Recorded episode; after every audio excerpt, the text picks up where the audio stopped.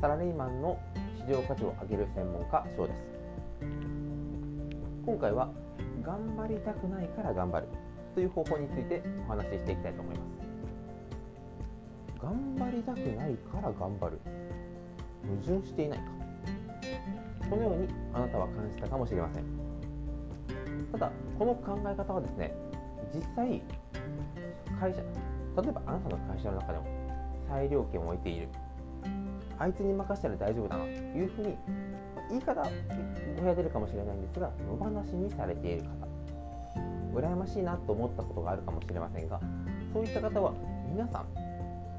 まあ、全員ではないんですが仕事が大好きでどんどんどんどん仕事をやっていきたい。という方ももちろんいますがもう働きたくないな。なんかもう仕事嫌だなって思いながら成果を上げてる方もいらっしゃいます。そういった方々は何が違うのか。あなたはその答え分かりますか？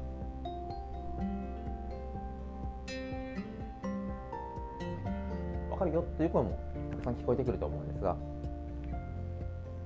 シンプルに一番最初だけ頑張る。これはどういうことかというと仕事はもうやりたくない頑張りたくないと思う典型的な例としては言われたことだけをやろう。納期が決まったら納期のギリギリに出せばいいや。ただ自由にですね動いていたり野放しにされているサラリーマンの方々は違います。例えば3日で終わらせてくれと言われたら2日で終わらせて上司に報告をしたり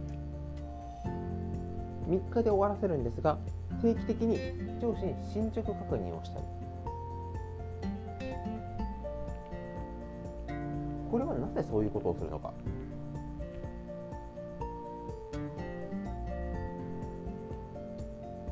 このチャンネルをですね聞いているあなたのような前向きで自己啓自己啓発自己成長に意欲高い方は当たり前かなと思うかもしれないんですが仕事を多く覚えれば覚えるほど仕事ができるようになればなるほどあなたの裁量権は増えます。裁量権何かというとどのように仕事を進めれるか。いついつまでにどこどこまで終わらせるかという計画をあなた自身が決めることができます。なぜかというと上司または社長仕事を振る側の方あなただけを見ていればいいというわけではないです。自分の仕事もする新しい仕事を取ってくる取引先との打ち合わせをする。他の部下や社員の方の動きも対応を見ていく。その中であなただけが言われたことをパッスパッと終わらせていたら他の人には1から10まで手取り足取り教えなければいけないのにあなたには1から3言えば全て理解して動いてくれる。そういった認識を持っていたら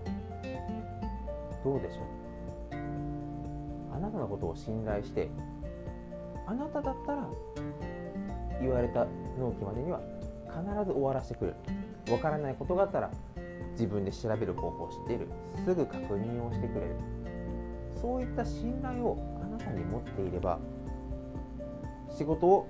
依頼した瞬間にもう全てあなたの自由になります。なぜならあなたは上司や社長の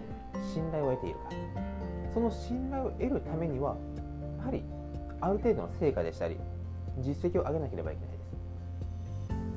だからこそ仕事嫌だな頑張りたくないなというふうに心の中で思っている人ほど先に仕事を頑張ります。なぜなら今仕事を頑張ればこの先が楽になるからです。ここを勘違いして頑張りたくないからはほどほどにということをずっと行っていくといつまでたっても評価は上がらずあの人に任せると不安だなと。かちゃんとやってくれてるのか。ということで逐一報告をしてくれと。言われたりあのたには常に監視の目がいって働きづらい。監視されているような感覚になってしまいます。だからこそ100%いつも頑張るというわけではありません。どのような働き方生き方をするのもあなた自身が選べるからです。ただその中で多くの方が言われるあんまりこう仕事に没頭したくないなと。家の時間プライベートの時間も充実させたいなと。少しでも思ったりご自身のスキルアップをしたい。この先起業だったり副業だったり独立も考えていると。いう方こそ今のお仕事を最大限取り組むことによって徐々にあなたの信頼が増し裁量権を渡され納期まで自分でスケジューリングすることができます。ほうれん草も最後だけでいいと言われるようになります。そうするといろいろな仕事が急にあれもこれもと入ってくることなく自分のスピードで仕事を進めながら自分の時間も確保することができるので頑張りたくない人ほど初めに頑張る。というのをそういったことになります。いかがだったでしょうか？今後ですねこのチャンネルを聞いているあなたのような優秀な方はすでに実践されていると思うんですがもしこの先ですね後輩があんまり頑張りたくないという人が出てきたりそういったその受けることがあればぜひこの考え方も一つのネタとしてお伝え伝えることに使ってもらえるかなと思ってこの話をしてました。このチャンネルはですね AI がどんどん進化していく中で単純作業というのは機械化が進んでいきます。大手にいるから安心。という時代ではもう遠の昔になくなりました。失われた30年と言われながらついにですね GAFA でした中国企業世界企業とグローバルな戦いを中小企業でさえ強いられるようになりました。日本はもともと生産性の低い国で有名でしたがそこまで目立って影響出ることはありませんでした。ただもうここ数年ここ数十年は露骨に影響を受けるようになってきました。だからこそ今のですねご自身の能力を鍛えまたさらに周りに良い影響を与えて A さんがいてくれれば職場が閉まる。A さんがいればいろんな人が意見を出したりとか活発に生産性を上げていく。やる気をモチベーションが上がる。そういった方はどの会社からもどの業種からも重宝されると思います。このように今仕方なく生きるためにこの会社で働かなければいけない。ではなくて私はここでこの職場この人間関係が好きだからここで働いてるけどここがダメならどこでも働けるし食っていける